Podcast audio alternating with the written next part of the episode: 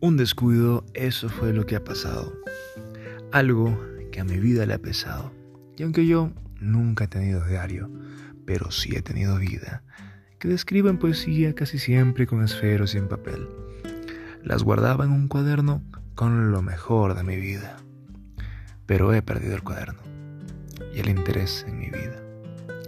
Yo sé que a ti tal vez no te importa mi cuaderno o no te importa mi vida, pero estando vivo en mi cuaderno te he escrito notas de amor, esperando que algún día las leas y de mí te enamores, mi vida.